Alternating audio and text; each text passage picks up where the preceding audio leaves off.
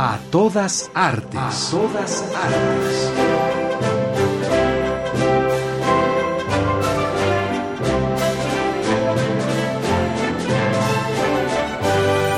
¿Y aquel pequeño árbol? ¿Cuál? Aquel, el más pequeño.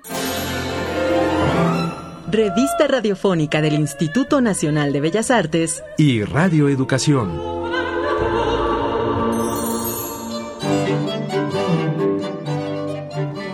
Muy buenas tardes, qué bueno que están nuevamente aquí con nosotros. Nos da mucho gusto que nos acompañen en una nueva emisión de A Todas Artes, un panorama de lo que en materia de arte y cultura está aquí, a la mano, al alcance de todos. Por lo pronto y a nombre del Instituto Nacional de Bellas Artes y de Radio Educación, les saludamos sus amigos Blanca Castro Villamour y Sergio Alberto Bustos, dándoles a todos ustedes la más cordial de las bienvenidas. Esta es la tercera llamada. Empezamos. El Museo del Palacio de Bellas Artes presenta su nueva exposición, La vanguardia rusa, el vértigo del futuro. Una exploración de simultaneidad de signos es lo que no se ve, Studium y Punctum, en la colección de fotografía contemporánea de Telefónica, exposición en el Museo de Arte Carrillo Gil. El compositor y director de orquesta Francisco Sabín será uno de los galardonados con la Medalla de Bellas Artes 2015. La Orquesta de Cámara de Bellas Artes presenta su tercera temporada. Un tributo al músico y poeta Lou Reed en la obra de teatro Desde Berlín. Visitas guiadas, talleres y otras actividades ofrece el Museo Nacional de Arte dentro de la Noche de Museos.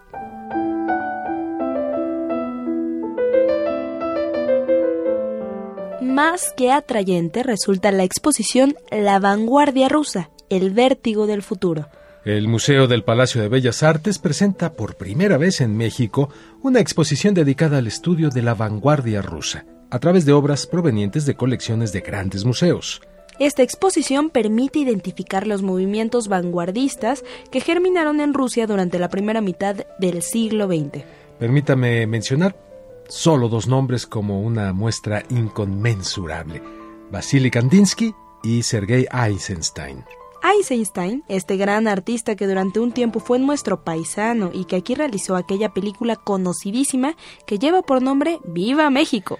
Los invitamos a escuchar el siguiente reportaje para conocer más acerca de esta gran exposición colectiva de artistas únicos. Una magna exposición de la vanguardia rusa es lo que se inaugura hoy en el Museo del Palacio de Bellas Artes. Roxana Romero, responsable del área de mediación y programas académicos del recinto, detalla la magnitud de la muestra. Es la primera vez que se presentan obras de tan importantes representantes de la vanguardia rusa, que no es sencillo, ¿no? Estoy hablando que el 98% de las colecciones que se presentan en, en esta exposición son provenientes de, de Rusia es una magna exposición. Estará abierta desde el 22 de octubre y hasta el 31 de enero. Ocupa prácticamente todas las salas de la, del museo y se realiza también como parte de la conmemoración por los 125 años de las relaciones diplomáticas entre México y Rusia. Entonces es un proyecto de grandes dimensiones, del cual estamos además muy, muy contentos porque no solo vienen más de 500 piezas y más de 100 artistas representativos de la vanguardia, sino que además eh, vienen obras sumamente importantes. Una exposición única en su tipo. La exposición tiene una particularidad y eso también la hace única a diferencia del resto de las exposiciones que se han hecho en distintas partes del mundo sobre el tema. Y es que esta exposición aborda la vanguardia rusa a partir de las distintas disciplinas en las que tocó la vanguardia, ¿no? Es decir, no la mayoría de las exposiciones se centra justo en la parte plástica, ¿no? Sin embargo, si algo sucedió con la vanguardia es que los artistas empezaron a experimentar con los soportes, a cuestionar y a reflexionar en torno al arte y las posibilidades que daba el propio soporte, ¿no? Y esta exposición está dividida temáticamente justo a partir de estas disciplinas mostrando no solo la forma en la que experimentaban con cada una de estas disciplinas, sino la transversalidad de los artistas de manejar distintos mecanismos. No solo eran pintores, sino de pronto experimentaban con otros recursos, hacían una aportación y manifestaciones totalmente multidisciplinarias. En ese sentido, tenemos representantes evidentemente de pintura como Kandinsky, Malevich, Rodchenko, Taslin, eh, eh, tenemos también representantes de literatura como Mayakovsky y bueno, tenemos eh, evidentemente también una presencia importante de, mujeres que, dentro de la vanguardia rusa fueron muy importante la aportación tanto estética como política de la mujer. Entonces tenemos obras de Stepanova, Rosanova. Una muestra que no se ha visto en México. La verdad, ¿no? Y eso también nos tiene muy orgullosos. Es una exposición única realmente que junta en un mismo espacio todas las disciplinas y a todos los representantes de estas disciplinas. Insisto, la mayoría de las veces que se ha tocado este, este tipo de exposiciones y esta temática se centran sobre todo en la particularidad de la pintura y hubo grandes aportaciones, mucha reflexión en torno a esta, esta disciplina que además, bueno, prácticamente empieza a fundar las tablas de la reflexión en torno a la muerte de la pintura. La vanguardia rusa en el Palacio de Bellas Artes. El 22 de octubre hasta el 31 de enero, del Museo del Palacio de Bellas Artes. Entrevista a todas artes, Verónica Romero.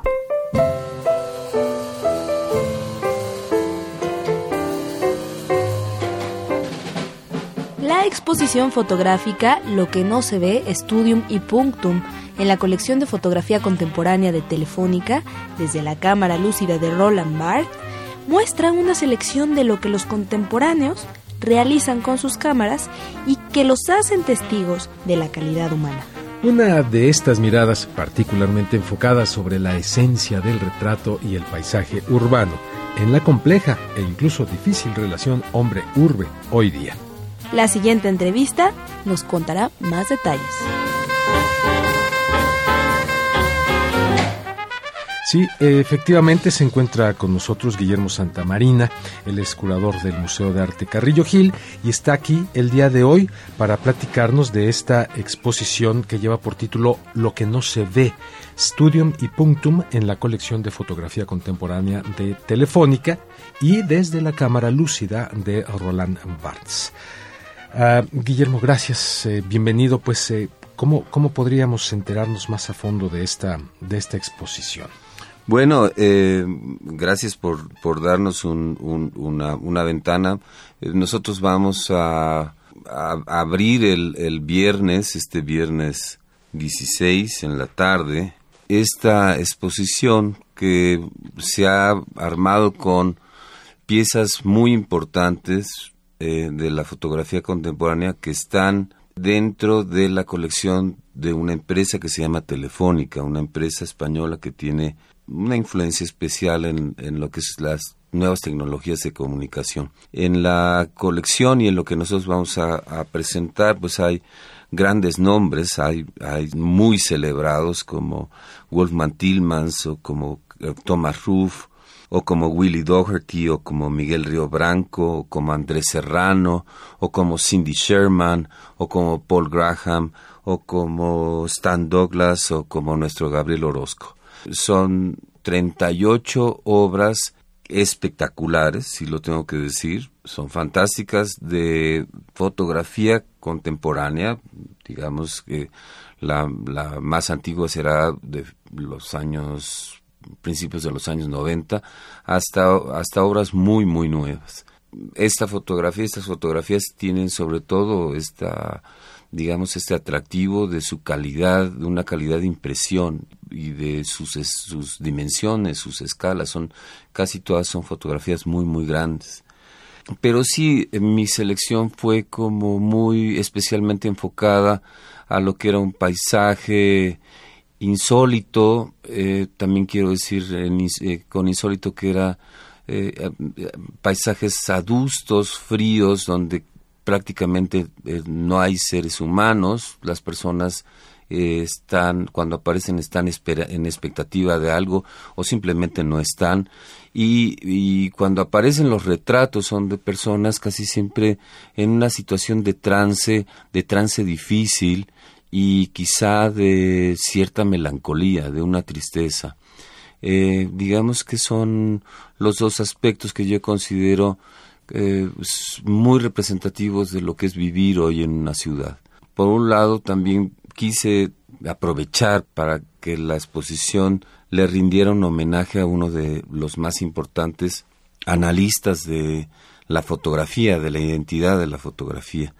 Roland Barthes, que ha sido no únicamente reconocido como un semiótico y como un muy importante analista cultural, sino también como un aportador, una, una base para, para encontrar muchos filos interesantes, muchas líneas de pensamientos interesantes alrededor de la fotografía y del quehacer fotográfico. Esto eh, ya se, se, estrena este, este viernes y estará hasta cuándo?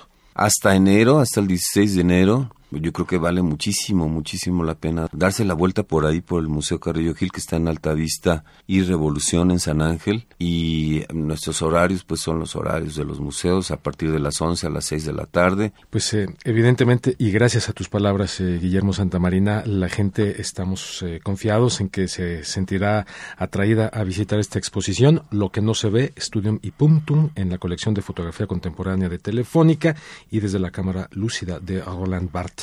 Muchísimas gracias por la invitación, les auguramos mucho éxito y pues por ahí nos estaremos viendo en el Museo de Arte Carrillo Gil. Muchas gracias a ustedes. Gracias, buenos días, continuamos.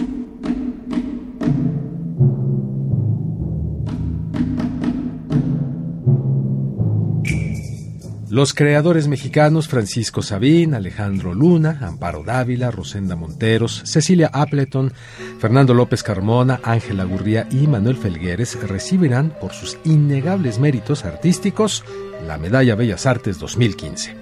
En esta ocasión, el Instituto Nacional de Bellas Artes concederá su máxima distinción al compositor mexicano Francisco Sabín, reconocido como uno de los directores más importantes de nuestro país. Los invitamos a escuchar el siguiente reportaje que nos ampliará la información sobre el tema.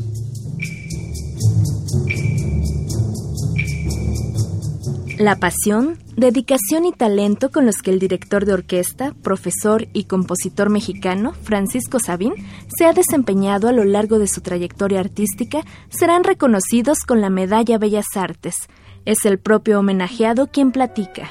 Eh, bueno, siempre estuve relacionado con la música, íntimamente, muy íntimamente. En mi casa había música, mi hermana mayor estudiaba el piano, me gustaba mucho oírla cuando estudiaba. Mi abuelo era profesor del conservatorio. Mi papá era también un gran aficionado a la música. Yo en mi casa siempre hubo música. Nunca entré al conservatorio. Siempre tuve maestros de particulares porque mi propio abuelo, que era maestro allí, decía que yo no entrara allí, ¿no? Que me conservara yo aparte. No sé por qué, el, conservatorio es cosa maravillosa. Este, con todo esto, ¿no? Seguí estudiando la música, aparte estrené una obra que se llamaba Quetzalcoatl y me dieron una beca para ir a estudiar a Praga. Con esto ya estuvo hecho todo, me dediqué ya totalmente a la música. Tuve suerte que al regresar a México me hicieron subdirector de la Sinfónica Nacional. ¿Qué significa la música para Francisco Sabín? Todo. Todo lo que es este, deseable como trabajo para emplear el tiempo, para realizar muchos sueños y veces para vivir. Yo nunca pensé vivir de la música, nunca tenía, la, tenía la conciencia que esto iba a pasar, ¿no? La carrera de quien estuvo al frente de la Orquesta Sinfónica de Jalapa por más de 20 años está marcada por los retos que le hicieron trascender como director. Lo que me ha impresionado, lo que he querido, lo he dirigido incluyendo el poema del éxtasis, incluyendo el poema de Prometeo, de bien también lo dije, lo puse y lo dije, ¿no? Y lo mismo en Schoenberg, en la su 32, desde luego Verpartenda, pero el líder, la, la, maravillosa obra esta de Pelas y Melisande. Todo eso lo, logré hacerlo yo mismo, ¿no? Con la orquesta. Maravilloso. Es una oportunidad que raras veces se da. Que esa música que amas y que quieres tanto, que te da tanto, la puedes tú mismo tocar, ¿no? Un merecido reconocimiento para quien fuera titular del Conservatorio Nacional de Música. Bueno, la, medalla de Bellas Artes creo que es el máximo galardón que se tiene alguien que trabaja en el área de artes. No, no sé, sí, me, quedo realmente mudo porque todo esto que, que platicamos y cuántas otras cosas más se van haciendo de una forma natural. Yo no quiero nada en especial de eso. Eso es mi trabajo, es mi vocación. Y es lo que quiero realizar. Y quiero que eso claro, salga bien. Entonces me entrego, me entrego con todo, hasta los calcetines allí, ¿no? No hay otra forma de hacerlo, además. Además, si tú no, sientes el arte tan profundamente como eso, dentro de tus huesos, no, no, no, no puedes hacer, no puedes vivir de esto. Francisco Sabín recibirá la Medalla Bellas Artes el próximo lunes a las 19 horas en el Conservatorio Nacional de Música. Entrevista a Todas Artes, María Elda Flores.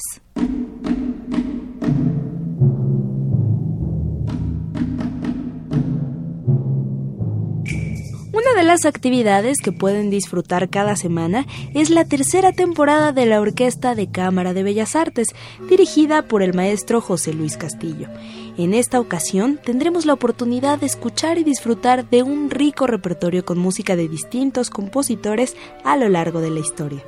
Los horarios de esta Orquesta de Cámara de Bellas Artes, recuérdelos, los jueves en la sala Manuel M. Ponce del Palacio de Bellas Artes a las 20 horas y los domingos en el Conservatorio Nacional de Música a las 12 del día.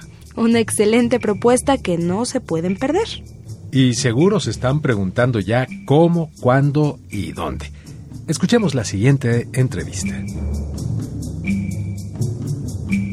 tenemos el privilegio de contar en esta tarde con la presencia de la maestra violinista Sandy Schwartz, que nos visita en México porque va a tocar en el tercer concierto de la Orquesta de Cámara de Bellas Artes, hoy justamente en la noche, a partir de las 20 horas y el domingo a las 12 en el Conservatorio Nacional de Música. Cuéntenos un poco acerca de eh, la participación que va a tener con la Orquesta de Cámara de Bellas Artes. Pues la Orquesta de Cámara muy amablemente me invitó a ser huésped, directora. Eh, en este caso es un concierto barroco en, en, su totalidad, pues eso es mi especialidad. Yo toco el violín barroco y eh, es un estudio de muy profundo que uno tiene que hacer que uno no acaba de hacer porque van descubriendo más y más cosas sobre el estilo que existió sobre los instrumentos sobre los arcos y hay muchas cosas que uno puede seguir aprendiendo Platícanos un poco sobre lo que el público va a poder encontrar en el repertorio que tienen preparado. Eh, en este caso yo escogí la mayoría del programa que fuese por compositores ingleses y el último eh, la última pieza decidí que quería cambiar un poquito el sabor del programa y acabar con una pieza italiana. ¿Qué representa regresar a este país con la Orquesta de Cámara de Bellas Artes? Es una experiencia para mí muy conmovedora porque el primer recital que yo hice de a los 13 años fue en la Sala Ponce. Ah. Y estoy regresando por segunda vez, gracias a la invitación, otra vez a tocar en la Sala Ponce después de estos muchos, muchos años de, de no haber estado en México y qué bonito hacerlo en ese lugar. Maestra, me gustaría mucho que fuera usted quien invite a nuestros públicos radioescuchas a presenciar este concierto. Pues les puedo decir que las piezas son muy interesantes porque son eh, basadas la mayoría en danzas y danzas tienen mucha vida, tienen este, muchos diferentes sentimientos, puede ser un minuet, puede ser un rig, eh, y es bastante dramática la música. En especial hay una pieza que yo escogí que se llama The Tempest de Matthew Locke, que tiene danzas en el medio, pero empieza con una pieza que es cuando uno alzan el, el telón. Está basada en el Tempest de, Shakespeare y suena como música del siglo XXI porque él quiso hacer que era, estaba muy oscuro, oscuro, y luego de repente, ¡pum!, alza el telón. Este es el más, más antiguo de los compositores, armonías que no son lo que ustedes acostumbran oír en música barroca. Eh, las otras piezas de, los ingleses tienen todas danzas y la pieza italiana es más como un concierto, de, más eh, lo que estamos acostumbrados como las cuatro estaciones de Vivaldi. Oh, eh, en, ese, en esa dirección. No me gustaría eh, despedirla sin, sin que antes le contara también a nuestro público esto que me mencionabas un rato. En la época barroca no había un director de orquesta. No. Es por eso que un instrumentista era quien dirigía y es lo que en esta ocasión va a hacer usted. Sí, por la mayor parte de la, del programa. Un una pieza decidida y yo lo voy a dirigir eh, porque tiene cosas que se hacen más rápido, más lento y para hacer eso y tocar es eh, esta pieza que, que hablé porque generalmente la barroca se queda siempre en el mismo ritmo como en el jazz, pero esta pieza no. Bueno, chicos, ya escucharon hoy jueves a las 8 de la noche en la sala Manuel M. Ponce del Palacio de Bellas Artes y el domingo a las 12 la entrada es libre en el Conservatorio Nacional de Música.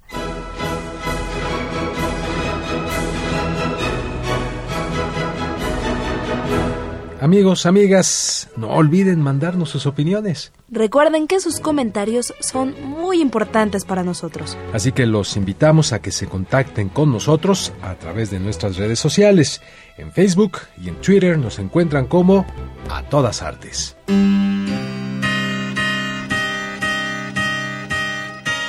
Caroline, una prostituta callejera, y Jim, un proxeneta drogadicto, son los personajes de la obra de teatro desde Berlín. Un espectáculo que rinde tributo a la obra del gran Lou Reed, músico y poeta, siempre aparte de las listas de éxitos del marketing, de las tan conocidas motivaciones de las disqueras. Basado en el disco Berlín, considerado uno de los 200 más influyentes del siglo XX, esta puesta teatral se ha convertido en un momento ineludible y necesario.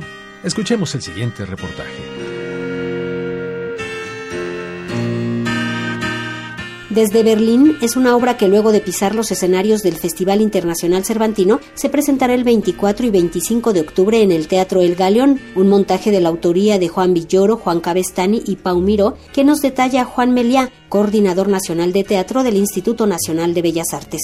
Bueno, desde Berlín es una obra que nace en un momento creo que doloroso para los productores de la misma. El ideólogo de la misma se llama Borja Silla, que es el director del Teatro Romea, un teatro importante en Barcelona, que es parte del grupo, del grupo Focus y que es un teatro con una participación extraña para nuestro modelo. Se podría decir que es un teatro semipúblico, semiprivado. Él idea esta producción en base al fallecimiento de Lurrit, y podría uno pensar que, que, eso es algo tal vez bastante común entre un fanático de, de un gran, gran cantante y escritor como, como Lou Reed, pero se da el caso de que Borja era amigo cercano de, de Lou Reed y de su esposa Laurie Anderson, entonces tiene eh, un peso muy particular, ¿no? el nacimiento de la misma. Por otro lado, creo que la rodea de gente que, si bien tal vez no tenían esta misma característica de ser amigos cercanos de, de Lou Reed, sí que eran fanáticos del mismo.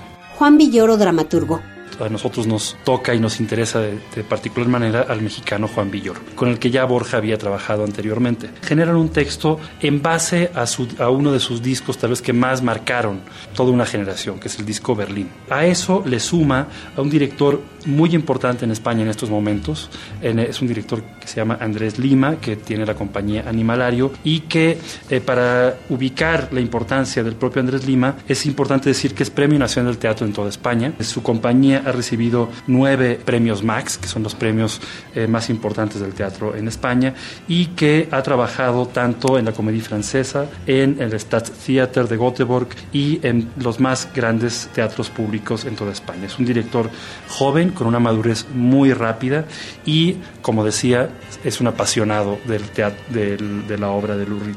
La música desde Berlín. Para nosotros es muy importante que una obra con tal razón de ser, que además desde la propia música también genera un vínculo importante porque eh, se acercaron al eh, a uno de los tecladistas eh, más importantes de España ahora, que forma parte del grupo Antonia Font, un grupo de música alternativa catalán muy importante en los últimos cinco años. Entonces crean un producto propio, un producto de discurso y producción propia que visita ya, creo que ha visitado por lo menos 10 ciudades en España y que forma parte de la programación del Festival Internacional Cervantino este año y que consideramos que era una buena oportunidad tenerlo con nosotros. Este sábado a las 19 horas y el domingo a las 18 horas. La presencia de esta obra desde Berlín en el Teatro El Galeón se presentará este sábado y domingo en el Teatro El Galeón. Entrevista a todas artes, Verónica Romero.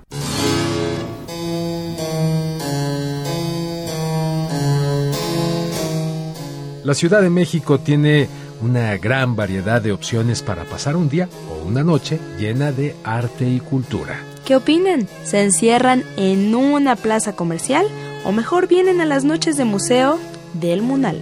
Aquí la entrada es gratuita. Está abierto hasta las 10 de la noche. Encuentras visitas guiadas, bellísimas exposiciones y muchísimo más. ¿Ya se decidieron? Les ayudamos a tomar la mejor decisión con el siguiente reportaje.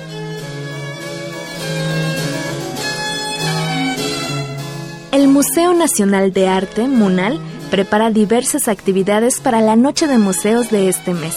Montserrat Pérez Vázquez, jefa de atención al público, explica los detalles. Para este 28 de octubre, el Museo Nacional de Arte eh, va a abrir sus puertas desde el 7 de la noche y hasta las, hasta las 9 y media de forma gratuita. Eh, esta actividad se repite cada último miércoles del mes. Entonces el museo siempre se prepara para que en este día la gente pueda tener actividades diversas. En el caso de la noche de, museos de octubre vamos a tener visitas guiadas, em, sobre todo a dos espacios que están recién abiertos en el museo, que es eh, las 12 piezas que fueron donadas de la Fundación Zúñiga Laborde, que son piezas que corresponden al periodo del siglo XX. Van a encontrar artistas como Roberto Montenegro, Manuel Rodríguez Lozano y evidentemente Zúñiga. Y también van a encontrar las piezas maestras eh, de nuestra propia colección, eh, que ya algunos conocen, eh, piezas maestras del siglo XX que están también en, la, en el espacio de, de monotemáticas. Un recorrido de mano de los expertos. Pues nuestro, nuestro cuerpo de guías, Arturo Pérez y Eduardo Isita, que son guías de mucha trayectoria en el Museo Nacional de Arte, tienen más de 20 años en el museo y bueno, el público estará acompañado por ellos. La colección del recinto se enriquece con nuevas piezas. La gente va a poder visitar en la sala 23 la nueva pieza eh, de Tiburcio Sánchez de la Barquera, el retrato de la familia Escandón Arango, eh, que es una pieza de nueva adquisición y eh, que fue donada al museo y va a poder también verla aquí, ¿no? Por primera vez. El museo está entrando como en un periodo en el que eh, cada vez que visiten el museo probablemente van a encontrar piezas nuevas de la colección. La música también sonará en el Munal este miércoles 28 de octubre a las 20 horas con la presentación del disco Polonia Romántica. Vamos a tener un concierto también en el Salón de Recepciones que está programado por la Coordinación Nacional de Música y Ópera de Limba. Para la Noche de Museos el concierto de, del 28 de octubre eh, será la presentación del disco del barítono Lesek Sawatka y Losek Olechopik, pianista. Un acercamiento al arte bajo la luz de la luna. Los invitamos este 28 de octubre a partir de las 7 de la noche a que visiten el Museo Nacional de Arte Tacuba número 8 eh, la entrada es gratuita. El museo es uno de los edificios más representativos de, del centro histórico. Eh, su construcción eh, comenzó en 1904 y la verdad es que cuando el visitante siempre ingresa al museo lo primero que realmente puede apreciar y vivir es la construcción misma. visitarlo de noche es todo un placer. Entrevista a todas artes, María Elda Flores. Por hoy ha sido todo. Nuestra emisión ha llegado a su final. Esperamos haberte animado a ir y a encontrarte con el arte. Los esperamos el próximo jueves en punto de las 6.30 de la tarde. En A Todas Artes estaremos esperándolos muy puntuales en nuestra cita.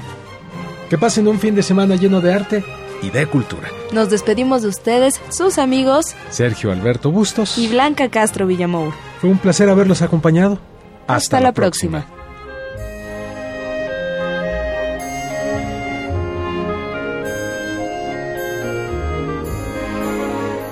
Participamos en este programa reportajes Verónica Romero y María Elda Flores. Coordinación y asistencia Ana Monroy. Pro Tools Alejandro Ramírez.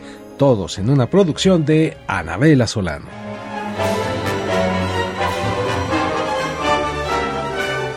A todas artes. A todas artes. Programa del Instituto Nacional de Bellas Artes y Radio Educación.